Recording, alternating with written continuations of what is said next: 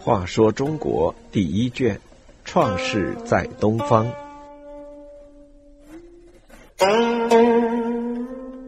五十五，伯承子高。禹用军队、刑法、监狱做工具，对企图叛乱的氏族部落和诸侯国进行残酷镇压。公主三苗制定禹刑和杀防风氏，就是其中最突出的几个事件。但从此时开始，夏王朝中央政权和周边部族各诸侯国的矛盾也越来越激烈。这种矛盾还有一个突出的例子，就是夏王朝政权与共工部族的斗争。共工部族是炎帝的后裔，其首领经常跟黄帝后裔建立的政权发生冲突。据说共工曾与颛顼争地位。因恼羞成怒而触撞作为天柱的不周之山，使地东南低而天西北高。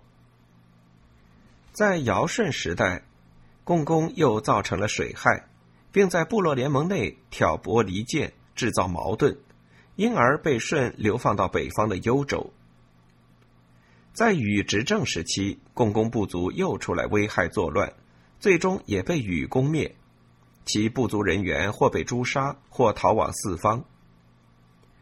传说共工有一个大臣叫相柳，此人有九个头，都有人的面孔，而身体像一条青蛇。禹诛杀共工之后，又杀相柳。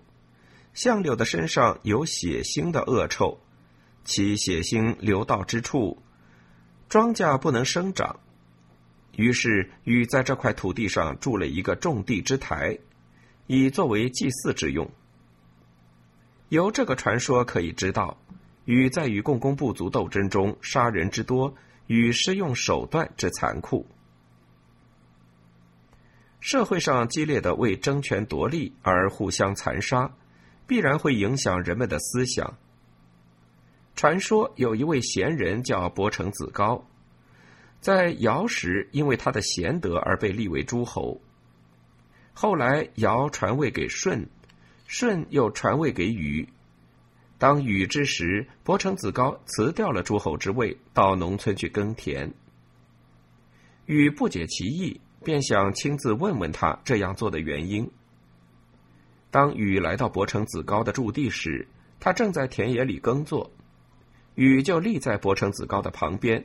诚心诚意的请教说：“过去尧治天下，先生立为诸侯，能够欣然接受，高高兴兴的去治理。尧把地位让给舜，舜又把地位让给我，而先生却不想再当诸侯，辞去其位，宁愿到农村耕田。敢问这是什么缘故呢？”子高回答说：“过去。”尧治理天下，人民淳朴无邪，不赏而百姓劝功乐业，不罚而百姓畏惧谨慎。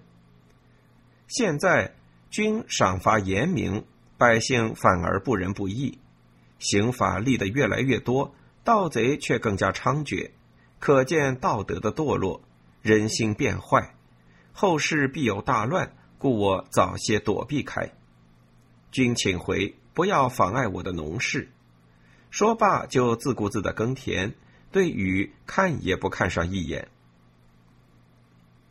由于看不惯当时社会矛盾的恶化，斗争的激烈，伯承子高成为夏王朝初期一位弃官务农的隐士。